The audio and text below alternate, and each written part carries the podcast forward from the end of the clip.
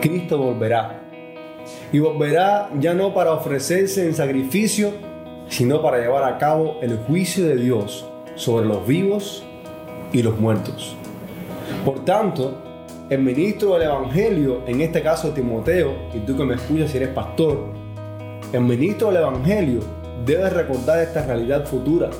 El Señor a quien sirve como pastor un día vendrá. Vendrá para establecer su reino y con ello las almas serán juzgadas.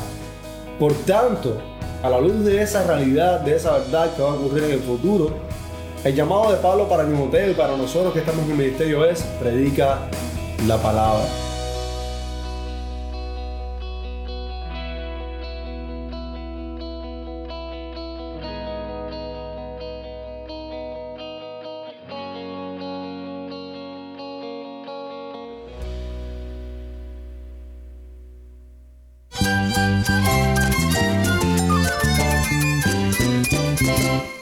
Cristo es la esperanza. Cristo es mi Señor y mi Salvador. Cristo ha transformado mi vida. Cristo es la viña. Separado de Él, nada puedes hacer. Cristo es el camino, la verdad y la vida. Jesús es mi todo. El único descanso, la única paz verdadera es con Jesucristo. Estás escuchando a El Faro de Redención. Cristo desde toda la Biblia para toda Cuba y para todo el mundo.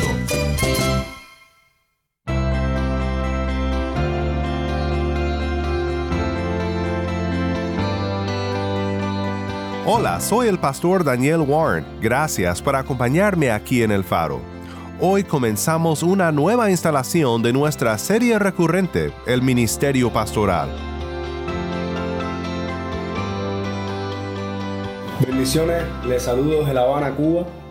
Mi nombre es Andy y pues hoy estamos continuando. Estamos de nuevo con nuestro amigo e invitado especial, Andy Quesada. Andy es uno de los pastores en la iglesia Nueva Vida, Habana Vieja. También escucharemos en esta semana de nuestros hermanos Iván Vázquez y Uciel Abreu. A los filipenses le dice a ustedes que una y otra y otra vez. y detrás de Pablo siempre estaba un, eh, un vamos a decirle, podemos decirle un equipo. Sé que será un tiempo de mucho ánimo para todos y en particular para todos nuestros oyentes que buscan ser pastores fieles de las ovejas del Señor Jesús. Hoy Andy nos trae un estudio desde 2 de Timoteo 4, 1 al 8 sobre la función principal de un pastor. Puedes encontrar a Andy en Twitter. Su perfil es arroba pastorandy-bajo. Si tienes una Biblia, busca 2 de Timoteo 4 y quédate conmigo para ver a Cristo en su palabra.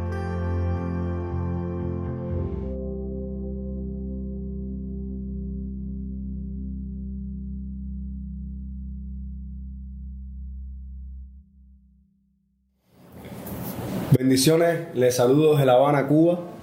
Mi nombre es Andy y soy uno de los pastores de la Iglesia Bautista Nueva Vida. Y pues hoy estamos continuando nuestra serie en Ministerio Pastoral a través de la segunda carta del apóstol Pablo a Timoteo. Y quiero comenzar hoy con una pregunta.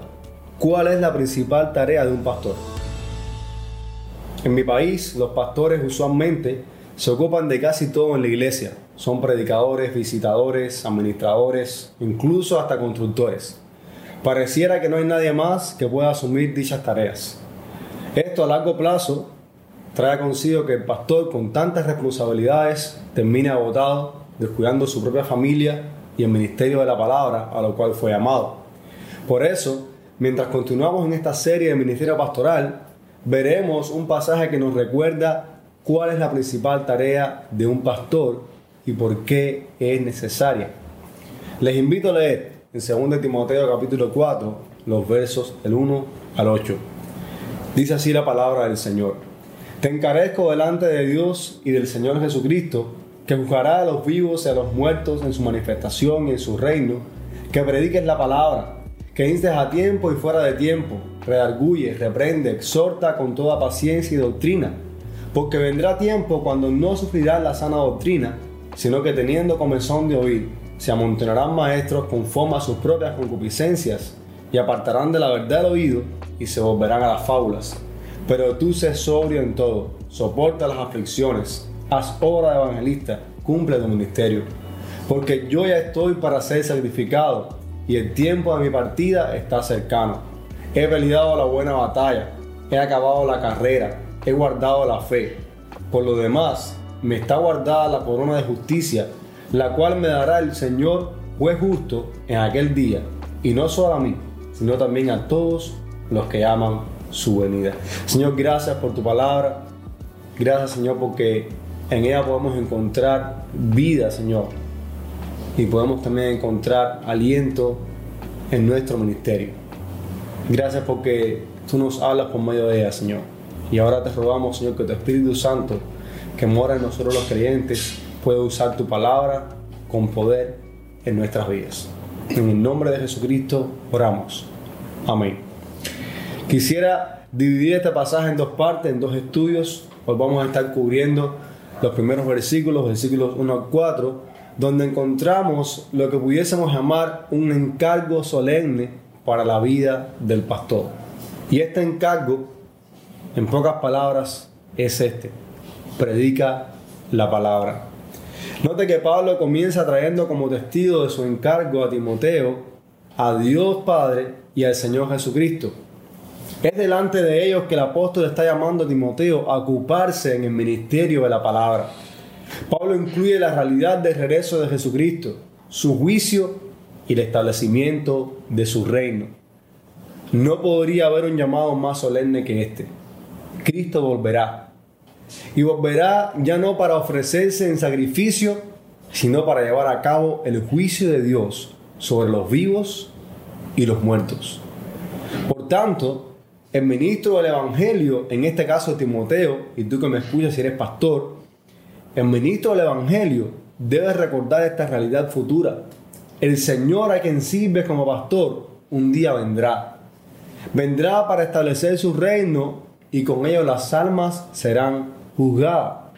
Por tanto, a la luz de esa realidad, de esa verdad que va a ocurrir en el futuro, el llamado de Pablo para Timoteo y para nosotros que estamos en el ministerio es predica la palabra. Predica la palabra. Insta a tiempo y fuera de tiempo. Se puede notar la urgencia que el apóstol pone en estos mandatos a su hijo en la fe. Timoteo no debe perder tiempo, no debe conducirse de manera pasiva en cuanto al ministerio que ha recibido de parte del Señor. No debe quedarse dormido, debe ocuparse en eso. Debe predicar la palabra y debe hacerlo en todo tiempo. No hay un momento en la vida del pastor en el que el pastor no debe estar pensando o orando o buscando la manera en que su ministerio de la palabra sea ejercido en el lugar donde Dios lo ha puesto. Hermano pastor, tu labor es predicar la palabra del Señor. Todo lo demás en la iglesia debe estar sujeto a esa tarea principal. Todo ministerio, toda labor, todas aquellas cosas que encierra la vida del ministerio de la iglesia debe estar sometido al ministerio de la palabra. Y eso es tan importante porque si usted se pone a meditar en esta realidad, cuando el Señor venga, el Señor no va a demandar de ti como pastor cuán buen tesorero fuiste en la iglesia o cuán buen albañil fuiste en la iglesia. Para eso hay otros hermanos. El Señor va a demandar de ti como pastor cuán fiel fuiste en el ministerio de la palabra, en alimentar al rebaño del Señor con su palabra. Por tanto, el llamado de Pablo para Timoteo y para nosotros es específico. Predica la palabra. Y eso era también a colisión otro asunto importante. El ministerio de la palabra no se trata de darnos tu testimonio, el tuyo o el mío. No se trata de compartir nuestra experiencia o hablar de los últimos acontecimientos en el mundo. Se trata de predicar la palabra. Y Pablo ya ha dejado claro que la palabra del Señor es suficiente, es capaz. Recordemos en el capítulo 2 cuando él le dice a Timoteo que él estaba preso por amor a los escogidos, pero dice, pero la palabra del Señor no está presa. En toda la carta Pablo puede expresar la idea de que la palabra del Señor es poderosa para hacer su obra. Y ya se lo ha dicho a Timoteo, es suficiente, es útil para enseñar, para corregir, para redarguir, para capacitar al hombre de Dios para que sea enteramente preparado para toda buena obra. Y con esa confianza en la palabra, el pastor, el ministro del Evangelio, debe seguir adelante enseñándola y predicándola de manera fiel. Eso toca también con un texto que hemos visto, cuando Pablo le dice a Timoteo, procura presentarte a Dios aprobado como obrero que no tiene de qué avergonzarse, que usa bien la palabra de verdad. Hermano pastor, tú y yo necesitamos confiar en el poder de la palabra. Necesitamos también esforzarnos por entregarla fielmente al pueblo de Dios. Ocuparnos en predicarla con fidelidad. Ahora bien, el apóstol añade a este ministerio de la palabra algunas otras cosas más. Él habla de redarguir, de reprender y de exhortar. Y todas estas cosas son necesarias en tu ministerio como pastor.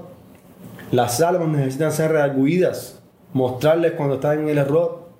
Necesitan ser reprendidas, llamadas a la corrección. En estos tiempos en que vivimos eh, está dando un fenómeno en el cual los pastores están más preocupados por caerle bien a la gente que en reprenderlos cuando no están caminando conforme a la piedad. Es necesario que tú y yo, que estamos en el ministerio, evitemos eso. La corrección, el reprender con la palabra, es un ministerio de amor hacia los hermanos. Añadido a eso, está llamado a exhortar con toda paciencia y doctrina. Y cuando pienso en estas palabras, no puedo dejar de traer a mi mente lo que el mismo apóstol Pablo escribe a los tesalonicenses en el capítulo 4 de su primera carta respecto a la resurrección de los muertos. Allí el apóstol Pablo exhorta a los hermanos con toda paciencia y doctrina para que no estuviesen tristes a causa de los hermanos que habían muerto en el Señor, sino que recordaran que sus hermanos muertos resucitarían como Cristo resucitó. Y ese es un gran ejemplo que vemos en Pablo de lo que se trata, exhortar a los hermanos con toda paciencia y doctrina. Pablo les amaba y Pablo con un corazón pastoral, con un corazón de amor, les exhorta pero no sin dejarle saber lo concerniente a la resurrección de los muertos. Por eso, cuando miramos a Pablo, miramos a Timoteo, necesitamos entender que nuestro ministerio de la palabra se trata de enseñarla fielmente, pero también se trata de tomar la palabra y con esa palabra ejercer, el el reprender y el exhortar a los hermanos. Y eso es necesario. Aquellos en el estudio pastoreamos, necesitan esa exhortación paciente con la palabra. En las pruebas, en las tentaciones, las ovejas del Señor necesitan ser acompañadas en un ministerio de amor y de verdad. Y necesitamos orar para que el Señor nos ayude a hacer eso. A predicar la palabra, enseñar la palabra y exhortar a la iglesia con toda paciencia y doctrina. Ahora bien, quiero que notemos también ¿Cuál razón da Pablo para que Timoteo se ocupara en el ministerio de la palabra? Escuchen lo que dice en el versículo 3 y 4. Porque vendrá tiempo cuando no sufrirán la sana doctrina, sino que teniendo comenzón de oír, se amontonarán maestros conforme a sus propias concupiscencias y apartarán de la verdad el oído y se volverán a las fábulas. Tal pareciera que el apóstol está describiendo el tiempo en que nosotros vivimos hoy. Si estás en el ministerio, Seguro puedes dar testimonio de falsos maestros que se han levantado y se han vuelto al error, apartándose de la verdad. Y eso no es algo nuevo, ha ocurrido a través de la historia de la iglesia. Pablo advierte a Timoteo acerca de eso. Son personas que no les interesa la sana doctrina, que no les interesa el evangelio. Más bien se agrupan alrededor de sus falsas enseñanzas y niegan la verdad y menosprecian la obra de Cristo. Y de todo esto, nosotros podemos aseverar que estamos llenos en toda Latinoamérica. Y esa es la razón por la que el llamado a predicar la palabra es tan importante. La predicación de las escrituras con Cristo en el centro mantendrá a la iglesia guardada de los falsos maestros. La mejor manera en que tú y yo combatimos las herejías y a estos falsos maestros que se levantarán es siendo fieles en la exposición bíblica. Hermano, cuando nuestro ministerio gira en torno a programas, actividades y cualquier otra cosa que no son precisamente la predicación de la palabra, estamos más propensos a caer en la trampa de los falsos maestros. Por eso, querido pastor, hoy quiero en esta mañana animarte a que puedas pensar en cuán importante es la predicación de la palabra en tu ministerio. Y quiero invitarte a que te hagas estas preguntas. ¿En qué ocupas la mayor parte de tu tiempo? ¿Qué papel juega en tu vida la predicación de la palabra? ¿Cuáles cosas necesitas delegar en otros para dedicarle más tiempo al ministerio de la palabra? A redarguir, a corregir, a enseñar, a exhortar con toda paciencia y doctrina. ¿Eres también consciente de la realidad de los falsos maestros que se levantan hoy en día para hacer daño a la iglesia, para confundir a las ovejas? Eso no es algo nuevo. Pablo también hablaba de eso en el capítulo 2 de su carta, cuando advertía a Timoteo con respecto a los falsos maestros que se habían levantado y estaban enseñando que la resurrección de los muertos ya se había efectuado y confundían la fe de algunos. Hoy nosotros también tenemos personas así. ¿Eres consciente de esa realidad? Y eres consciente también de que la única manera en que nosotros podamos combatir a esos falsos maestros es manteniéndonos fieles en el ministerio de la palabra. Pero además de eso, quizás tú nos escuchas hoy y no seas un pastor y puedas pensar, bueno, yo no tengo parte en esta tarea, porque el llamado aquí es claro para el pastor de la iglesia. Pero si hay también para ti una palabra de aplicación a tu vida.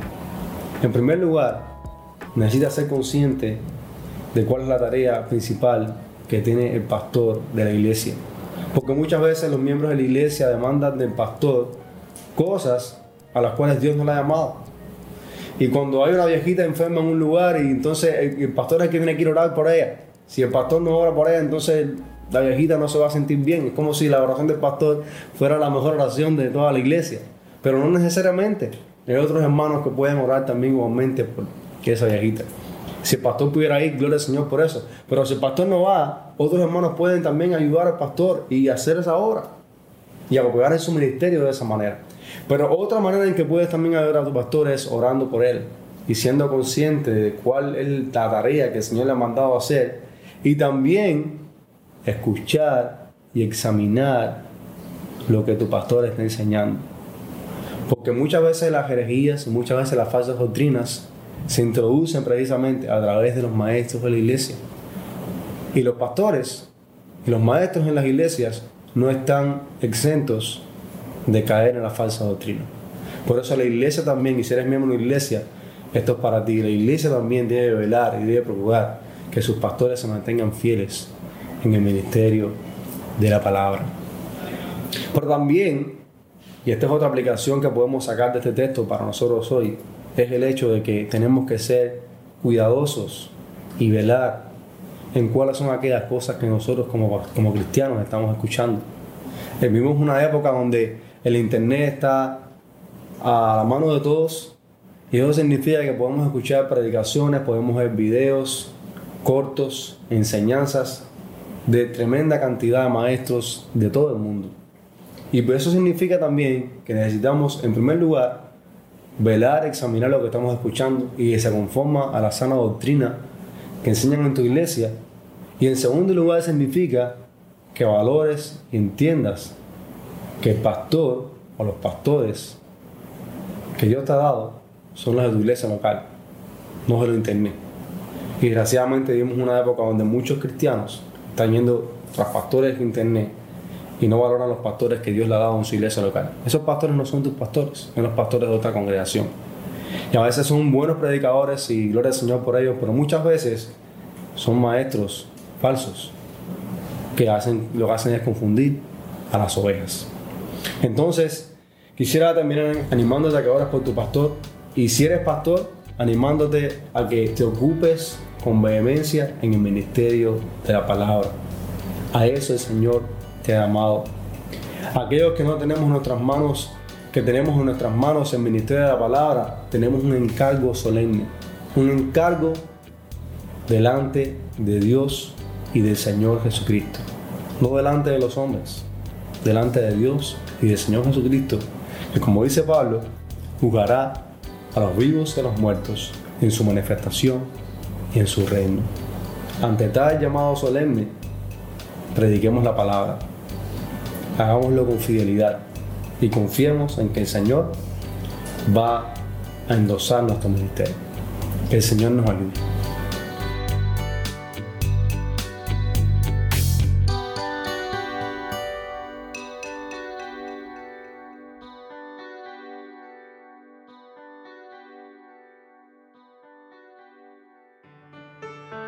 Soy el pastor Daniel Warren y esto es el faro de redención. Gracias Andy, estamos muy contentos de tenerte nuevamente con nosotros en nuestra serie recurrente El Ministerio Pastoral. No te olvides de buscar a Andy en Twitter, su perfil es arroba pastorandy-bajo. El Faro de Redención como programa radial fue ideado para Cuba pero ha crecido a un nivel global y si estás en sintonía fuera de Cuba, te agradezco por pasar estos tiempos con nosotros estudiando temas que nos fortalecen en nuestro caminar cristiano. Para más información sobre este ministerio y sobre cómo tú puedes formar parte de nuestra misión, visita nuestra página web elfaroderedención.org. Nuevamente nuestra página web no olvides que también nos puedes seguir en las redes sociales, en Facebook, Instagram y Twitter. Solo busca El Faro de Redención. Allí encontrarás más contenido durante la semana para animarte en tu fe y para mantenerte informado sobre el ministerio de El Faro. Si esta programación ha sido impactante para ti, queremos saber de ti. Puedes escribirnos al correo electrónico ministerio arroba elfaroderedención.org. Nuevamente nuestro correo electrónico ministerio arroba elfaroderedención.org. O mándanos un mensaje de voz a nuestro número de WhatsApp y cuando nos lo mandes indícanos si podemos incluir tu mensaje en un futuro programa. Nuestro número de WhatsApp es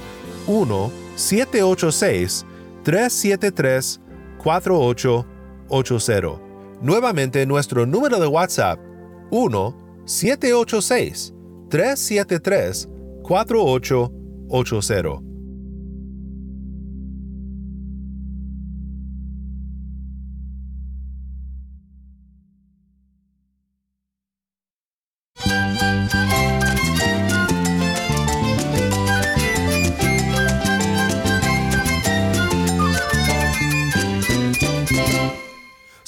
Pastor Daniel Warren. Te invito a que me acompañes mañana en esta serie El Ministerio Pastoral.